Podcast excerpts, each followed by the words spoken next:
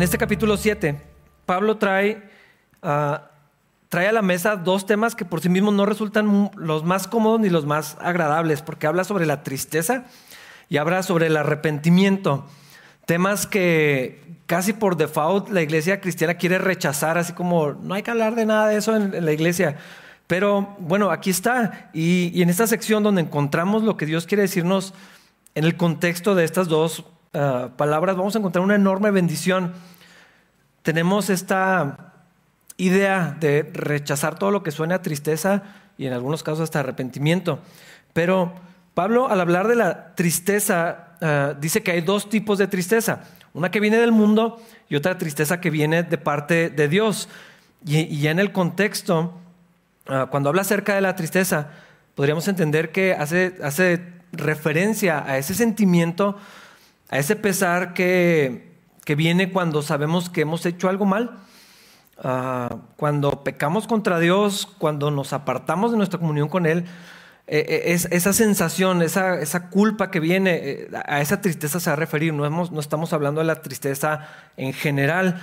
Y tiene que ver con lo que sucedía con los corintios, un, tipo de tristeza en particular que había surgido a lo largo de pues, varias situaciones, las cartas que Pablo escribió, la visita que hizo Pablo, una visita que hizo Tito. Bueno, ahorita vamos a encontrar sobre esto, pero este es el contexto del que, del que vamos a hablar. Y yo estoy seguro que es muy posible que haya personas que estén experimentando esta emoción por el contexto en el que estamos viviendo. Uh, ese pesar de sentirse lejos de Dios, de sentir que se han enfriado, de sentir que se han apartado, ah, distantes de la iglesia, ah, metidos en esta como espiral negativa de, que nos sentimos mal y luego nos apartamos más y todo esto que, que pasa. Creo que Pablo tiene algo que decirnos al respecto y, y tal vez esa sensación Ah, que pudiera quedarse como mero remordimiento, si escuchamos la voz de Dios, pueda, pueda llevarnos al arrepentimiento, que es el punto de lo que Pablo está hablando en esta sección, que no toda la tristeza es mala, ah, no todos esos sentimientos de, de, reconocer que hicimos algo mal o de que algo está mal, eh, no es algo que deberíamos de simplemente ignorar, ah, porque tenemos esta idea de que toda, todo sentimiento negativo o que nos parece negativo, es algo que debemos desechar inmediatamente y a toda costa. Es algo que hay que ignorar y no recibirlo y no considerarlo y así como despojarnos de todo eso. Nos resistimos a la idea de experimentar alguna sensación, alguna emoción dolorosa. Pero yo creo que este pasaje nos puede ayudar a comprender que la tristeza que viene de parte de Dios, este, esto es algo bien importante, hay una tristeza que viene de parte de Dios, puede ser un instrumento en sus manos Ah, y todo aquello que, porque lo sabemos, ¿no? Por el carácter de Dios, todo lo que viene de parte de Dios es para nuestro bien. Y a veces eso incluye un cierto tipo de tristeza, un cierto tipo de dolor, pruebas y dificultades. Definitivamente todo eso en las manos de Dios es útil. Y los hijos de Dios podemos confiar que aún esas cosas son para nuestro bien. Vamos al versículo 1. Queridos amigos, dado que tenemos estas promesas, limpiémonos de todo lo que pueda contaminar nuestro cuerpo o espíritu y procuremos alcanzar una completa santidad porque tememos a Dios. Antes de entrar a esos temas de arrepentimiento y tristeza, Pablo nos anima a recordar, bueno, a los corintios y a nosotros también, algunas cosas. En particular habla de las promesas de Dios. Pero ¿cuáles promesas? Ah, yo, creo que si la primera impresión de leer un versículo como este es, ok, hay que limpiarnos de toda maldad. Ah, sí, pero ¿cuál es la razón? ¿Y dónde es la fuente para limpiar mi vida de eso que está hablando Pablo? No nos está diciendo hagan lo bueno, sean buenas personas o tengan una vida moral. Eso se puede extraer de ese versículo, pero no es lo que está diciendo. Dice que hay algo más fuerte, más valioso, más importante para poder andar en esa limpieza en mi vida, en esa santidad limpieza en todo lo que pueda contaminar mi cuerpo y mi espíritu, que, eso es importante, cualquiera de las dos. Uh, nos recuerda que los cristianos tenemos las promesas más gloriosas. Y nota como dice que ya las tenemos. A veces pensamos que una promesa es algo que va a pasar en el futuro. Y a veces cuando hablamos de las promesas de Dios, pensamos que todo hace referencia nada más a algún día va a suceder, algún día Dios va a ser, algún día... Uh, es decir, hay cosas que sí vemos que, se van a, van, a, llegar a la plenitud en el futuro. Si hablamos de eh, un cuerpo transformado, este cuerpo glorificado, pues definitivamente está hablando del futuro y hay algunas cosas que van a suceder después. Pero hay otras, muchas de ellas que son reales aquí y ahora, aquí mismo. Y esa es la, la, razón por la que Pablo está diciendo que podemos limpiar nuestra vida.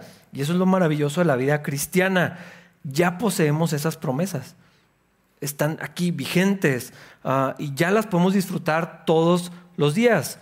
¿Cuáles son? Pablo habló de ellas anteriormente, que Dios habita en nosotros, eh, que Él está dentro de nosotros. Eh, no decidió habitar en, eh, ya no, en, este lugar hecho por manos humanas, lo había hecho en el tabernáculo, en el templo, ahora nosotros somos el templo, individualmente y corporativamente somos el templo. Entonces, Dios decidió habitar en vasijas de barro, o sea, en seres humanos.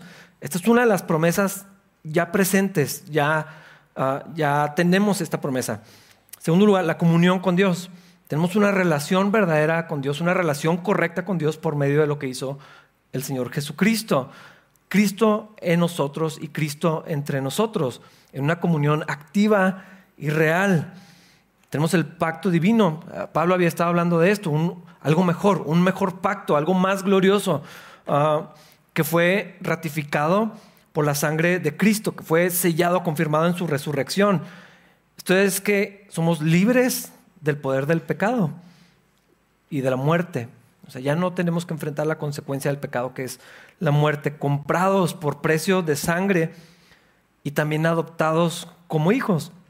Somos sus hijos y Él es nuestro Padre. No es algo que va a pasar en el futuro, es algo aquí y ahora, ya en este momento.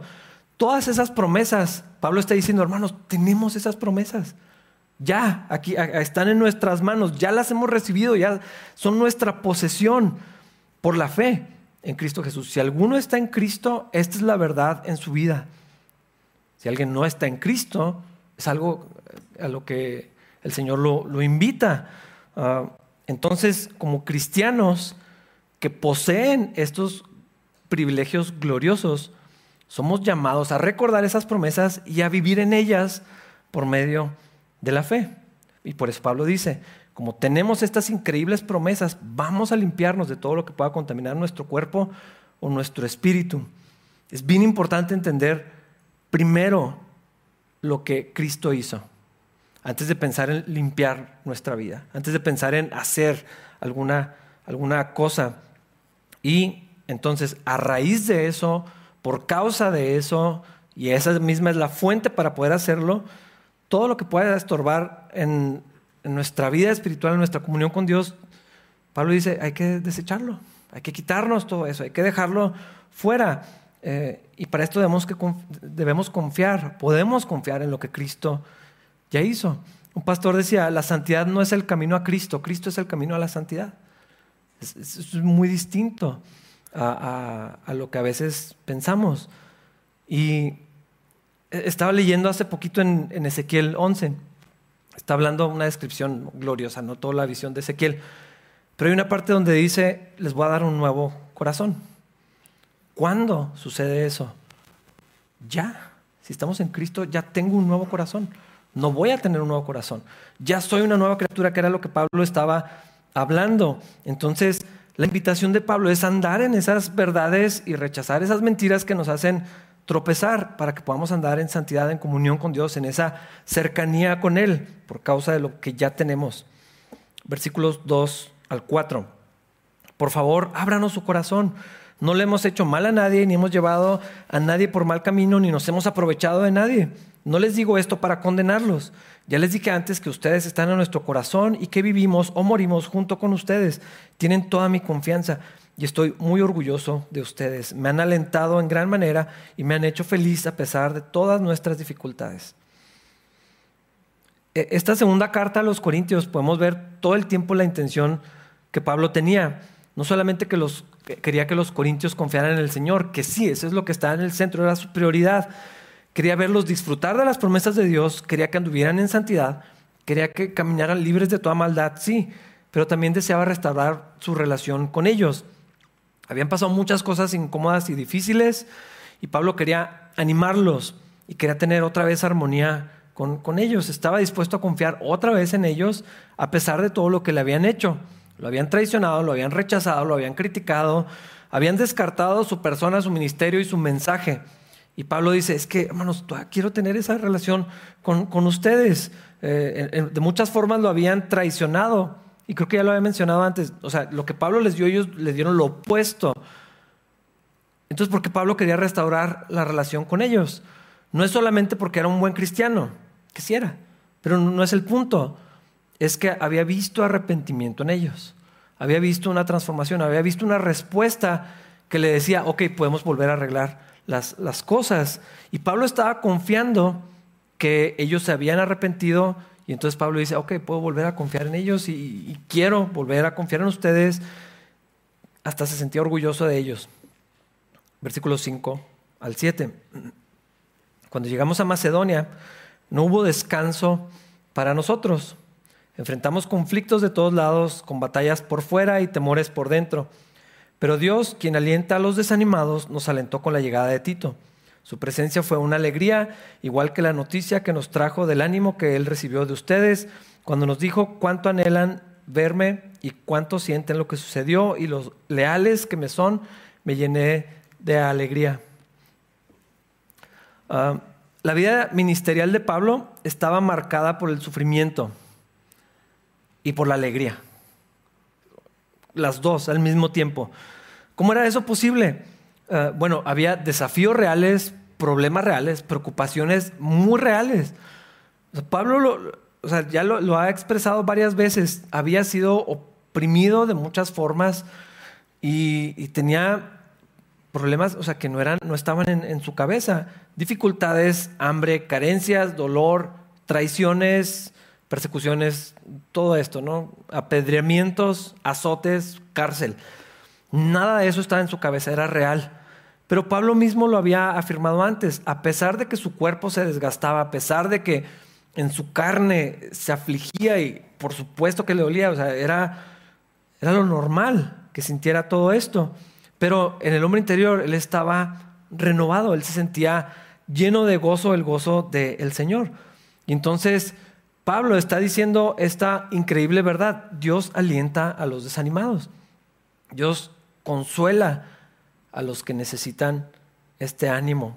Hermanos, esta es una verdad importantísima que necesitamos recordar todo el tiempo, leerla, escucharla, que alguien nos la diga, pero necesitamos creerla. Hay consuelo, hay ánimo, hay esperanza para el que se siente lo opuesto, triste, desanimado, como que ya no hay esperanza, como que ya no va a pasar nada, como que ya no encuentran esto. Dios nos puede consolar. ¿Y cómo lo hace? Bueno, hay, varias, hay varias maneras, pero ¿cómo sé cuando Dios escucha mi necesidad?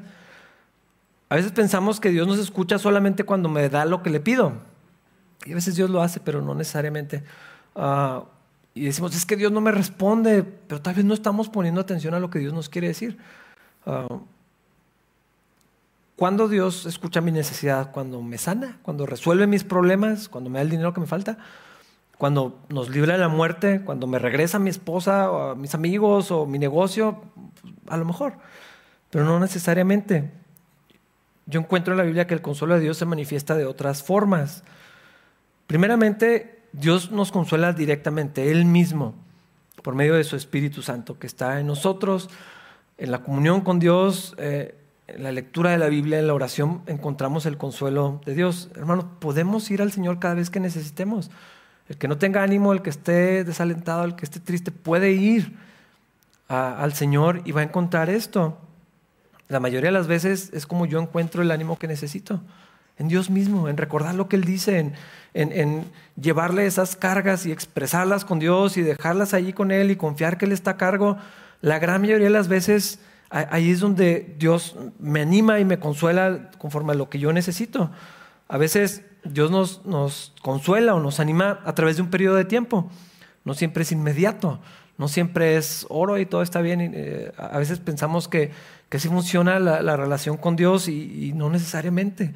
Esta cultura de lo inmediato, lo rápido, así de que todo ya lo necesito aquí y ahora y si no pasa es porque algo está mal, así no es Dios. Aunque lo podría hacer, a veces Dios deja, deja pasar ese tiempo. esos espacios que parecen de silencio, que parecen que Dios no está haciendo nada, que parece que Dios no está escuchando. Y, Dios en, esos periodos ah, va utilizando a veces las mismas circunstancias, nos va hablando, nos va consolando con las cosas que pasan a nuestro alrededor y de pronto como que algo sucede, algo pasa y a veces no nos damos cuenta cuando ya estamos del otro lado.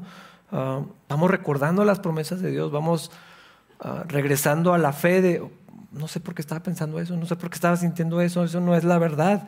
Ah, y, y, aunque las cosas no necesariamente se resuelvan, como quiera encontramos la fortaleza en el Señor. En esta ocasión, específicamente, Pablo experimentó el consuelo de Dios a través de instrumentos humanos, con la visita de Tito. Y esto es importante porque ese es el ministerio de la iglesia. Esa es la razón por la que una transmisión, un video en internet no es la iglesia. Qué padre que lo tengamos. Gracias a Dios por el recurso del equipo y de todas las personas que, están trabajando detrás de la producción para que podamos poner el mensaje en internet y cuando alguien no pueda venir o alguien lo necesite pueda escuchar el mensaje. Pero hermanos, esa no es la iglesia. Ese no es el ministerio de la iglesia. Eso no es, eso es una pieza nada más de, lo que sucede en la, en la comunidad. Ah, y precisamente el hecho de que Dios utiliza instrumentos humanos para alentarnos, para edificarnos, para consolarnos, eh, es una de las grandes razones por las que Dios nos ha dado este enorme regalo en su gracia de colocarnos en una comunidad, en la comunidad cristiana.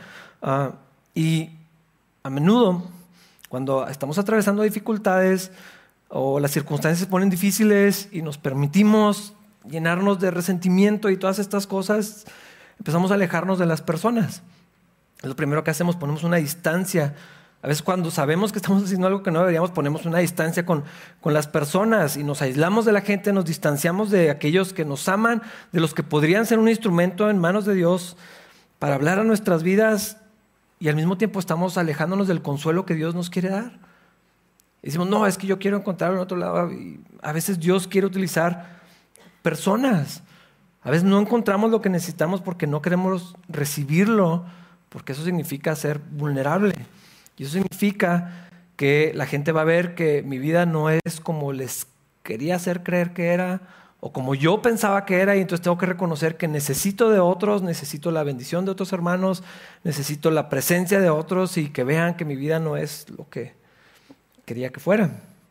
Pero en esa comunión, en esa relación, en esa cercanía, con algunos hermanos eh, somos bendecidos. A veces es un mensaje, una visita, una reunión, a veces algo inesperado. Pablo había enviado a Tito a, Corinto, en lugar de, ir él mismo, esto no había salido bien la última vez que fue la última visita. Entonces Pablo envió a Tito, envió una carta eh, y Tito fue a ver a los hermanos, fue a poner orden allá, a ver cómo estaban y regresó con muy buenas noticias. Y Pablo fue consolado de todo su sufrimiento, de todos los problemas, de las dificultades que habían atravesado, no solamente con los corintios, sino en Macedonia. Y, o sea, todo esto que le había dolido, Tito regresa con buenas noticias y Pablo es consolado. Y fíjense cómo dice, por Dios, a través de la visita de Tito con las noticias que, que trajo, eh, los corintios habían sido confrontados por la carta tan dura que Pablo envió. Esa carta no, no la tenemos, no es primera de Corintios, es Primera Corintios y media, una en medio, donde les escribió durísimo, o sea, les habló muy fuerte. Y fue Tito a entregarla y fue Tito a ver qué estaba pasando con la iglesia. Y Dios utilizó a Tito y esa carta para que ellos se arrepintieran y corrigieran el camino. Y eso eran excelentes noticias para Pablo. Había sido consolado por la visita de Tito, por las buenas noticias pero también de ver el crecimiento en los hermanos, de ver que estaban volviendo a Cristo, de ver que estaban reconociendo sus faltas y poniendo orden en donde tenía que poner orden, estaban regresando a, la comunión con, Dios. Y esto era una satisfacción para Pablo, que es una satisfacción muy extraña en los cristianos, pero es muy real. Cuando los pecadores vienen a Cristo, dice la Biblia que hay gozo en el cielo, pero también en nosotros. Cuando, alguien, eh, ahorita eh, lo podemos experimentar también cuando todo el tiempo gente me dice, oye, es que al fin vino tal persona, este, le había estado hablando, le había estado invitando y, ya está aquí entre nosotros y, se acercó a Dios o ah, quiere conocer más.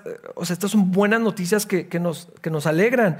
Cuando los hermanos, nuestras hermanas, ah, viven la vida cristiana, cuando encuentran paz, cuando van entendiendo quiénes son y empiezan a andar en, esa fe, es algo extraño, pero es algo que nos llena de gozo. Cuando vemos a la gente madurar en, su, en su vida cristiana, es algo que nos llena de gozo. Es algo que también Dios utiliza y era lo que estaba pasando con Pablo. Él estaba contento por la visita de Tito, su amigo era alguien en quien confiaba, pero también por las excelentes noticias que trajo. Y vamos a ver eso que pasó de la carta, versículo 8. No lamento haberles enviado esa carta tan severa, aunque al principio sí me lamenté, porque sé que les causó dolor durante un tiempo. No sé si han tenido este sentimiento alguna vez, porque es lo peor. Y estamos hablando de cristianos, hablando la verdad por el bien del otro en amor. No en una pelea, no en una situación donde cedemos a la carne, sino cuando tienes ese sentimiento de, sí le debe haber dicho eso, sí debe haber hecho eso, si era momento de sacar ese tema. Creo que no salió bien, tal vez fui muy duro, no sé si funcionó, se me hace que logró el efecto contrario, no sé si era lo que Dios quería que hiciera. Yo estoy seguro que Dios me estaba guiando, pero ya no sé por lo que pasó y si perdimos la relación y si se ofendieron y si se van y si ya no somos amigos. Si habrán entendido mi corazón en todo esto. Yo creo que Pablo estaba experimentando algo, perdón, había experimentado algo parecido. Tal vez debió haber sido otra persona. Y por eso a la siguiente, Tito, mejor ve tú, creo que no, no sé si va a funcionar que yo lo haga otra vez, esto ya está muy lastimado. Uh, hermano, las confrontaciones son difíciles, no siempre salen bien y podemos hacerlo con la mejor intención, prepararnos, orar, ir con la palabra de Dios por delante y como quiera hay el potencial de que eso sea desastroso, esa es la realidad. Pero otras veces uh, Dios, Dios hace algo maravilloso en esto. Hablar la verdad por el bien del otro es algo muchas veces que se malentiende, es algo que es a veces injustamente rechazado, porque no queremos lastimar a las personas, no queremos lastimar la relación, no queremos que se sienta nadie juzgado. Estoy seguro que no es nuestra intención y no queremos que se sientan como que somos nosotros moralmente superiores o estamos alguna cosa así. Por eso es más sencillo hacernos un lado, ser indiferentes, dejar que otro lo haga y no, es que voy a orar mejor y eso significa no voy a decir nunca nada. Pero a veces, de verdad, hermanos, en ocasiones Dios quiere que hablemos la verdad. Dios quiere que lidiemos con eso por el bien de nuestros hermanos. ¿Cuándo va a ser eso? No sé. El Espíritu Santo tiene que guiar. Tiene que ser claro de parte de Dios tiempo y ocasión. Pero aunque sea difícil de digerir o poner en riesgo la relación o lo que sea, aunque el resultado no lo veamos, si Dios nos está llevando, eh, pues hay que hacerlo. Y yo creo que Pablo sentía todo esto y pasó por un montón de, emociones, tanto así que dice, por un tiempo sí me lamenté haberles escrito eso. Por algún tiempo me, sentí mal y dije, ah, creo que no les haber dicho tan duro, porque fue durísimo. Si les parece que la primera carta a los Corintios es difícil, esa otra carta que no tenemos, gracias a Dios por alguna razón. ¿Quién sabe cómo habrá sido? O sea, fue una reprimenda, pero una confrontación bien fuerte. Y, Pablo, tanto así que se había lamentado, pero miren, miren lo que pasa, versículos 9 y 10. Ahora me alegro de haberle enviado, no porque los haya lastimado, sino porque el dolor hizo que se arrepintieran y cambiaran su conducta.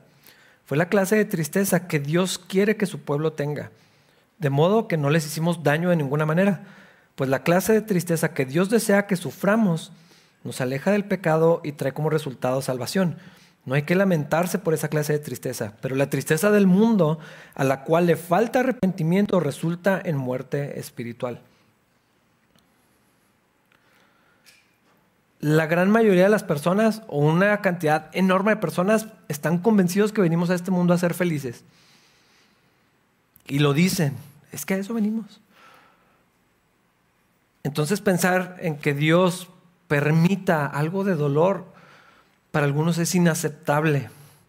Y esto se convierte en toda una doctrina que claramente es antibíblica.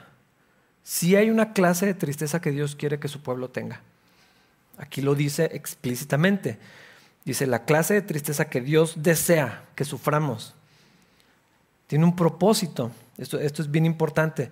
Y lo mencioné al comienzo, la cultura que tenemos es de rechazar todo lo que parezca negativo, todo lo que sea doloroso, todo lo que pueda incomodar, todo lo que pueda provocar una emoción que nos parece negativa.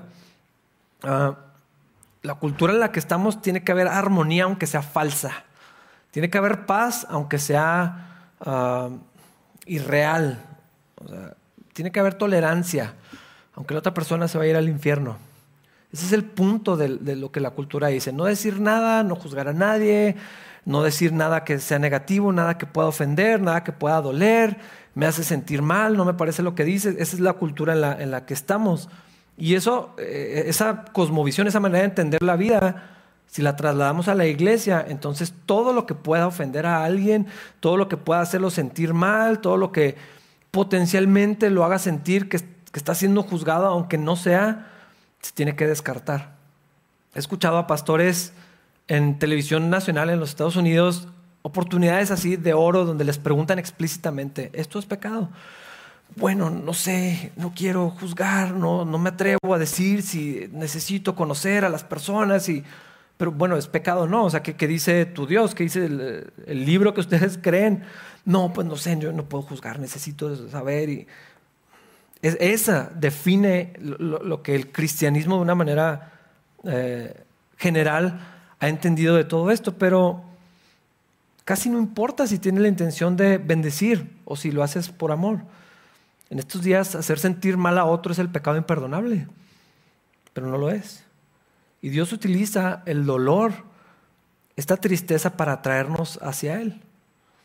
Cuando somos corregidos, cuando somos desafiados, cuando somos confrontados, cuando somos disciplinados, claro que nos sentimos mal. Esa es la idea. He escuchado a veces a mis hijos, es que me siento mal con lo que me dices y yo, exactamente es lo que quiero. Por eso te lo estoy diciendo, para que veas que, hay algo que está mal. No es que me ofenda personalmente, es que está mal, esto no es lo que le agrada a Dios y necesito que te duela. ¿De qué otra manera vamos a ver? Pero eh, esas palabras de niños pequeños a veces es en adultos. Es que no me gusta que me digan esto, me duele. Para eso es tiene ese propósito. Claro que nos sentimos mal. Sobre todo ah, si hablamos de, cuando esta corrección viene, cuando sí es verdad. A veces es injusto, a veces es mentira, pero estamos hablando de cuando es verdad, porque el contexto es lo que Pablo le dijo a los corintios. O sea, una corrección, toda la primera carta y esa otra carta que no tenemos. Y a veces vemos, hermanos, la corrección como algo muy injusto como que nadie tiene la autoridad moral para decirnos nada, ah, porque no queremos escuchar la verdad. Pero hermanos, en ocasiones la muestra de amor más grande que alguien pueda darnos es decirnos la verdad, corregirnos, señalarnos algo que eh, pone en peligro nuestra comunión con Dios o nuestra vida misma. Hay del que no tiene quien lo ayude. La Biblia enseña sobre esto. Hay del que no tiene nadie a su alrededor que lo ame tanto como para decirle, oye, ¿qué onda con esto? Esto ya, ya no está bien. Ah, hay gente a la que solamente le dan por su lado.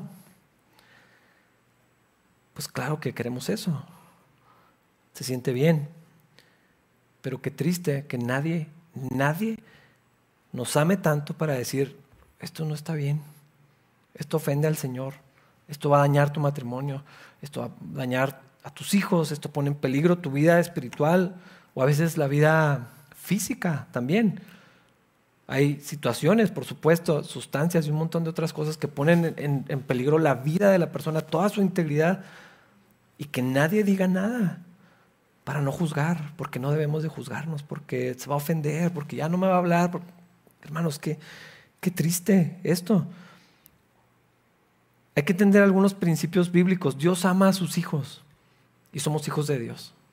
Recuerden que Pablo está hablando de estas promesas que ya tenemos. Somos hijos de Dios. Si estamos en Cristo, somos hijos de Dios y Él es mi Padre. Y un Padre al que ama lo corrige por su bien, para su crecimiento, para su bendición. Fíjense las palabras que utiliza la Biblia. Un padre que no corrige a su hijo lo aborrece. yo no creo que nadie aquí diría que aborrece a sus hijos, pero la falta de corrección, la falta de, alguien que meta las manos demuestra una carencia de amor, aunque pensamos que es lo contrario. Y Dios ama a sus hijos y Dios corrige a los que ama.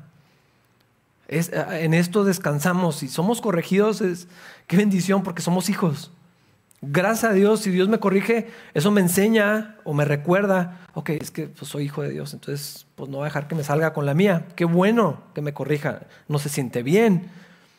Eh, hay, un, pasaje que dice, al, presente ninguna disciplina parece ser causa de alegría, todo lo contrario, es causa de tristeza, duele, es incómodo, es molesto, pero qué bueno que haya, porque después de esa corrección, después de esa disciplina hay, hay un fruto, hay una, hay una bendición. Dios corrige a los que ama. Y cuando un pecador que está lejos de Dios, estamos hablando de no cristianos, no creyentes, lo que necesita es entender que ha ofendido a Dios. ¿De qué otra manera va a reconocer que necesita un Salvador? Pues que me salve de qué, si soy buena persona. Es incómodo, es doloroso que llegue a ese punto de reconocer, necesito eso que me estás diciendo, no sé qué hacer.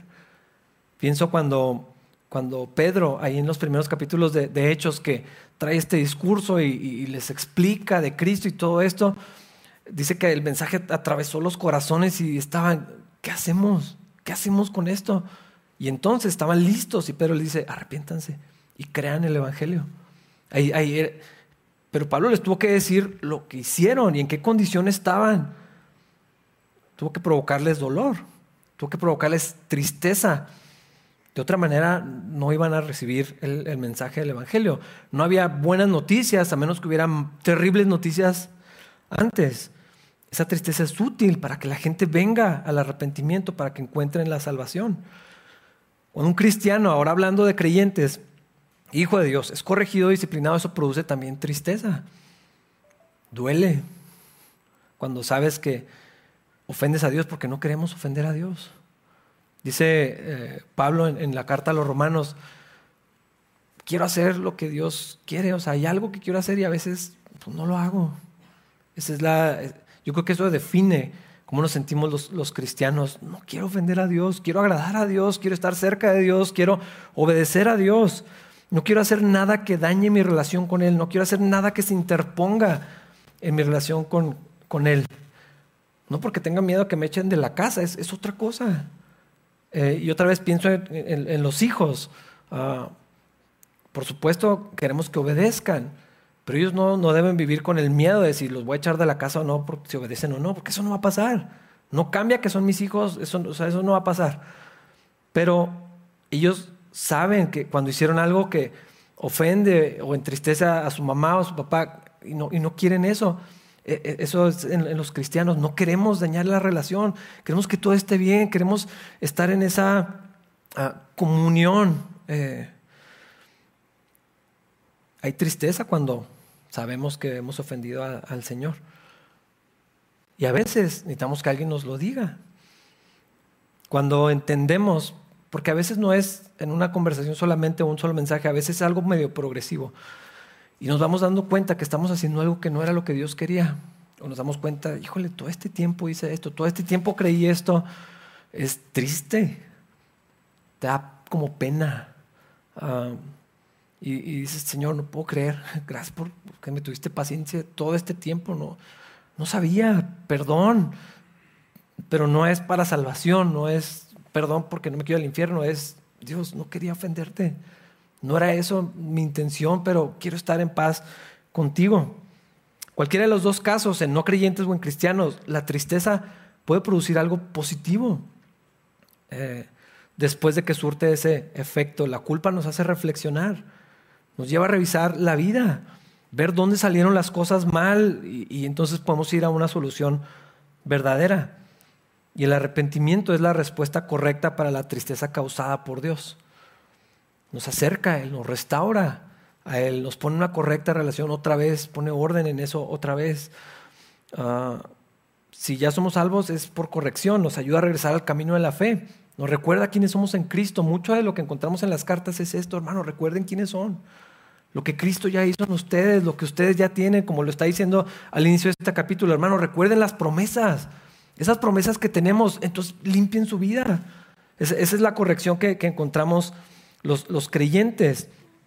Y el remordimiento, la tristeza, la culpa que vienen del mundo no pueden producir esto. No nos llevan a acercarnos a Dios, no nos llevan a restablecer las cosas con Dios. Ah, si cometo pecados, si fallo, hay dos posibles respuestas. Una es el remordimiento, que solo atormenta, que nos hace sufrir por las consecuencias de lo que hicimos, que nos hace sentir vergüenza porque fuimos expuestos, porque nos cacharon en algo, nos duele porque perdimos algo, pero nada más, no hay vida allí, no pasa nada más que muerte y dolor y tristeza. Y encontramos varios ejemplos en la Biblia. Yo pienso en, el rey Saúl. Él sabía que hacía mal. Varias veces, ya lo estudiamos cuando estudiamos los libros de, Samuel. Varias veces Saúl entendía es que no, no está bien esto y no hizo nada. No pasó absolutamente nada. No hay vida allí. Pero la tristeza que produce arrepentimiento nos empuja hacia Dios aunque sea dolorosa, aunque sea incómoda, aunque sea difícil, nos hace recordar que en Cristo hay perdón. Que si estoy en Cristo no hay condenación y eso ya está perdonado. Ah, que Él ya llevó la culpa y la vergüenza para que yo no las tenga que llevar. Ya fue expuesto Él, ya fue castigado en Él el pecado, ya eso ya, se, ya está juzgado. Ya, ya, ya, no, ya no tengo que cargar con eso, porque Cristo ya, ya lo hizo, me recuerda que tengo un lugar en la casa de Dios y en su familia, que puedo sentar a su mesa, que ya soy perdonado, que soy hijo, que soy amado, que soy acepto. No tengo que hacer cosas para que me reciba de vuelta. Ya estoy en Él. Que mi relación con Dios y su amor no están condicionados por mi desempeño. Qué triste sería que así fuera. Algunos lograrían más, pero no es suficiente como quiera. Pero no depende de nuestro desempeño y, lo sabemos. Entonces, e, esa tristeza, ese dolor que viene de parte de Dios nos recuerda eso y decimos, gracias Dios, porque pues ya fallé en esto, perdón, pero gracias porque nuestra relación no depende de que haga bien las cosas. Uno de estas dos respuestas viene del mundo, viene del enemigo y de la carne. E, esa, aquí dice, está hablando del mundo, pero a veces también está el enemigo, porque la Biblia lo llama el acusador de nuestros hermanos y nos recuerda. Son como dardos, son como pensamientos que, mira lo que hiciste, qué vergüenza, y eso que eres cristiano, pues no, que estás en el liderazgo, y son así como dardos que entran ahí, que te atormentan, y ni para qué vas, ni para qué horas, no vale la pena, eres un hipócrita. Hay un, rango tan amplio de, estas acusaciones del enemigo, pero también en la carne. Ese es, ese es mi problema personal con la idea de perdonarnos a nosotros. Si yo sé que ya estoy perdonado en Cristo, no necesito más. No hay una autoridad más alta que me tenga que perdonar. Entonces esa idea de que, pues sí, Dios me perdona, pero yo me tengo que perdonar. Entonces, no sé, siento que es algo en la carne. Es en el orgullo de, sea, Dios me perdona, pero no puedo creer que hice esto porque pensaba que era más justo de lo que realmente, y es algo que ah, no, no, no hay vida en eso, no hay bendición en eso. El mundo, el enemigo, la carne. Lo otro viene el Espíritu Santo. Uno me hace alejarme de Dios, de la iglesia, de los que amo, de los que me aman, de los que me pueden corregir, de los amigos que necesito. El otro me hace ir al Señor, me hace regresar a Dios, me hace levantarme de donde estoy, me hace poner en paz las cosas, me acerca a la iglesia, me acerca a otros para pedir ayuda. Cuando hablo de la iglesia no estoy hablando corporativamente. Eso yo creo que a veces necesitamos hacer esa distinción. Cuando hablamos de la iglesia no quiere decir que vengan conmigo y, entonces hacemos un servicio para... No, la iglesia son todos ustedes y yo también. La iglesia es uno o dos hermanos con quien puedo ir y buscar y hablar. Eh, a eso me estoy refiriendo. Lo que hace el Espíritu Santo me restaura al lugar que ya tengo en Cristo y que siempre he tenido desde que estoy en Él. En uno hay vida y en otro hay muerte. Yo creo que un ejemplo muy claro de esto son dos de los apóstoles, Judas y Pedro. Los dos caminaron con Cristo por todo el tiempo de su ministerio. Los dos escucharon sus enseñanzas, los dos vieron sus milagros, los dos conocieron su carácter de cerca. O sea, pasaban todo el día con él, dormían, comían, se levantaban, todo lo hacían con él. Conocieron las promesas, todo lo que dijo. Los dos vieron al Señor de rodillas lavándole los pies, poquito antes de que los dos lo traicionaran de una manera espantosa. Y después de que le habían prometido lealtad, porque los dos lo habían hecho. Los dos le dieron la espalda públicamente. Pero uno de ellos, cuando sintió remordimiento de la maldad que había cometido, porque sí reconoció, sí supo, Judas supo que había hecho mal. Tanto así que fue y, e intentó arreglar las cosas y aquí está el dinero y no lo queremos y lo aventó. Pero después, en ese remordimiento, en ese reconocimiento de que algo había hecho mal, de que era injusto, de que era perverso, de que había entregado a alguien inocente, fue y se ahorcó. Esa fue su respuesta. Pedro también traicionó al Señor, también lo ofendió. Lloró amargamente cuando se dio cuenta porque está el Señor del otro lado y él estaba maldiciendo y diciendo mentiras y yo no lo conozco y qué les pasa, por qué me relacionan con él y en eso canta el gallo y, le, y recuerda, dice que lloró amargamente, sabía lo que había hecho, se fue avergonzado por lo que pasó, sentía mucho dolor, pero pudo acercarse con Jesús. Y, fue restaurado por el Señor. Y no solamente le recordó que eso estaba perdonado, lo comisionó para ir a servirlo. Le dio un trabajo que hacer, le encomendó lo más valioso para Cristo. Cuida mis ovejas, cuida los míos.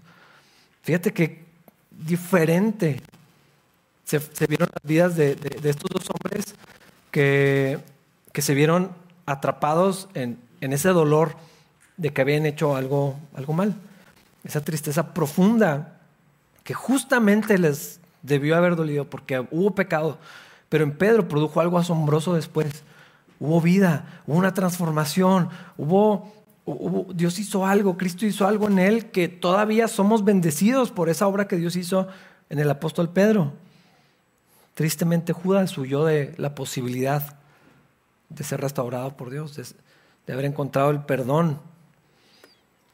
Pues especular no sirve de mucho, pero gracias. Si el Señor dice, si alguien viene a mí, no lo echo fuera. No sé cómo hubiera sido Judas si estuviera, no sé, no lo podemos imaginar, pero yo creo que ese es un ejemplo claro de cómo la tristeza por lo que hicimos mal puede salir de dos maneras diferentes. Hermano, necesitamos y podemos aprender a escuchar la voz de, Dios. Cuando nos sentimos mal, podemos ver hacia dónde nos está llevando. Si nos aleja de Dios, nos desconecta de la comunidad, si nomás nos hace sentir culpa y luego nos hunde en un hoyo y, luego, y luego empezamos a ser indulgentes con nosotros mismos y de pronto es como una espiral así que nos va metiendo en un hoyo cada vez más profundo, definitivamente no viene de Dios. Y no es lo que Dios quiere pero ahí mismo podemos escuchar la convicción del Espíritu Santo que nos dice, pues regresa al Señor.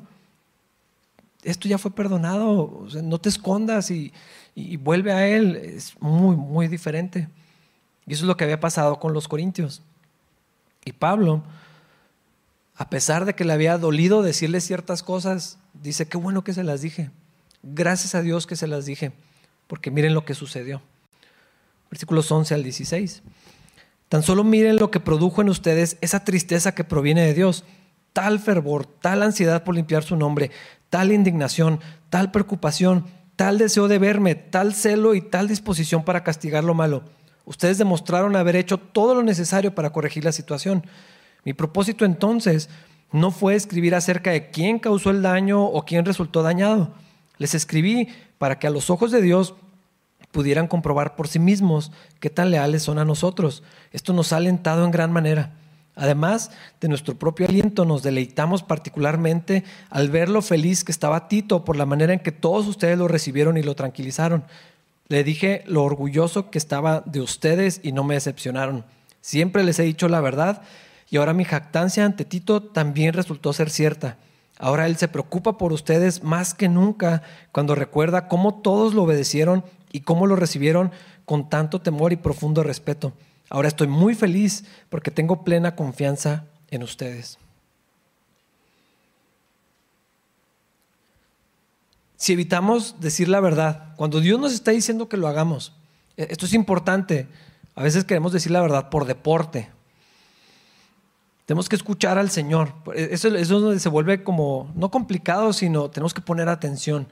No se trata nomás de, pues es lo que dice la Biblia y pues es lo que dice el Señor. Bueno, ¿cuándo y cómo decimos las cosas? Sí es importante. Pero cuando evitamos eso, como Pablo lo pudo haber evitado, la iglesia de los Corintios, quién sabe qué hubiera sido de ellos. Quién sabe qué hubiera pasado con toda una comunidad en una ciudad grande. Muchos cristianos, tal vez cientos, no sé cuántos. Por otro lado, mira lo que Dios hizo por medio del sufrimiento que les causó el súper regaño que les dio en esa carta. Durísimo, doloroso, gente llorando. Instrucciones de, porque ya lo he hecho en la primera carta, de echar fuera a alguien de la comunidad. Ya no pueden convivir con él. O sea, muchas cosas bien complejas. Pero lo que Dios hizo después de ese sufrimiento que les causó el regaño, hubo bendición. Y luego la anterior visita de, Pablo, la carta, el rol de Tito en todo esto también es, es importante. Todo eso causado por Dios para confrontar a los corintios con su carnalidad. Habían olvidado las promesas de Dios, habían olvidado quién eran ahora en Cristo. Estaban viviendo como personas en la carne cuando ya no tenían por qué andar así, cuando tenían en su posesión las maravillosas promesas del Señor. Ya lo tenían y lo estaban haciendo a un lado pues oye esto, es que me gusta esto y quiero hacer esto. Innecesariamente están viviendo como si no fueran nueva creación. No estaban creyendo lo que Dios había hecho. No estaban viviendo confiados que tenían un nuevo corazón. Y luego que Dios habló a sus vidas de una manera tan difícil, tan fuerte, les provocó una profunda tristeza. Y eventualmente, mira lo que Dios logró en sus corazones. Fervor por las cosas de Dios, un deseo de limpiar el nombre de Cristo que había sido ensuciado por su propio comportamiento, indignación ante el pecado, preocupación por Pablo, por las cosas de Dios y por la verdad, deseo de arreglar las cosas con Pablo, reconociendo que habían obrado mal en contra de él, celo por las cosas de Dios y disposición para corregir el error y traer disciplina cuando fuera necesario. Pusieron en orden la iglesia y sus vidas, recibieron a Tito y se sujetaron a su autoridad. Esto es, también parte del fruto que pasó. Entonces hubo obediencia en ellos. Y Pablo les escribe para felicitarlos. Él estaba haciendo esto en, fe, no en fe en ellos. Estaba confiando en la obra de Dios en ellos. Estaba tan seguro. Si son cristianos, van a responder de la manera correcta. A riesgo de que esto salga mal, voy a confiar en Dios. Perdón. En la obra de Dios, en lo que eh, el Espíritu Santo está en ellos. Y, y le dice, Tito, vas a ver cómo si responden. Tito, confía en mí. Va a funcionar. Vamos a confiar en Dios, en lo que está haciendo. Y así fue. Tanto así que estaba ahora, los felicita y les dice, hermanos, estoy orgulloso de ustedes. Qué bueno que respondieron así. Yo sabía que no me, iba, no me iban a, defraudar, sabía que Dios iba a hacer algo en sus vidas. Y luego por eso los anima con lo que comenzamos en este capítulo 7. Hermanos, Limpien, limpien sus vidas de todo lo que pueda contaminar sus cuerpos o sus espíritus por las promesas que tenemos en Cristo aquí y ahora. Vamos a andar en santidad, en esa relación con Dios, en el temor reverente que sentimos por Cristo. Hermanos, si estamos en el Señor, si estamos, si hemos creído en Jesús, yo estoy hablando a creyentes, ya somos nuevas criaturas, ya tenemos un nuevo corazón con nuevos deseos, con nuevas prioridades, con nuevos intereses, con nuevos ah, anhelos. Recuerden las promesas de Dios. Y en base a eso, eso que ya tenemos, eso que ya poseemos, que son efectivas aquí mismo, vamos a andar en ellas por fe. Seguros de quiénes somos en Cristo por la obra que el Señor hizo, por la abundante misericordia que el Señor nos expresó en la obra de Cristo, por la vida eterna, la vida que tenemos ahora, por lo que Jesús logró y alcanzamos nada más por la gracia de Dios, por medio de la fe, entonces en base a eso, hermanos, podemos caminar de esta manera. Gracias a Dios por la obra de Jesucristo y gracias por lo que ya hizo en nosotros.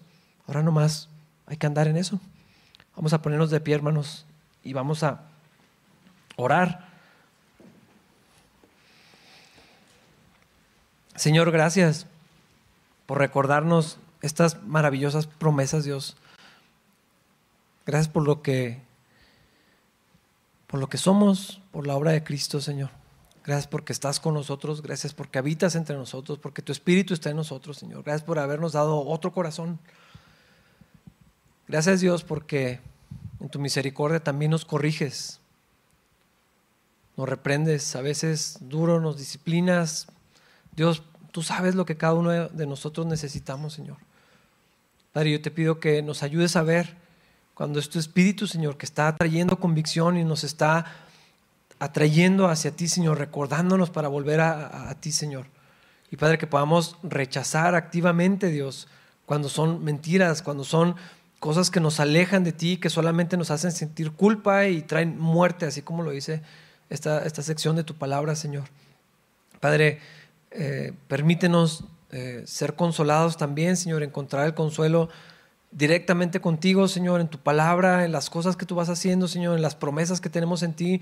Pero Dios, así como lo vemos aquí, también en los hermanos, en la obra que tú estás haciendo en otros, en, en la comunidad que podemos tener en este compañerismo que tú nos has regalado, Señor, en tu iglesia. Gracias Dios por esta comunidad, gracias por lo que estás haciendo en todos nosotros, por lo que ya hiciste, Señor, y por lo que vas a hacer también, Dios. Llévanos en paz, Señor, despide a mis hermanos, Señor, y sigue hablando a sus vidas, te lo pedimos, Dios, y confiamos en la obra de Cristo, Señor. Por su nombre oramos. Amén.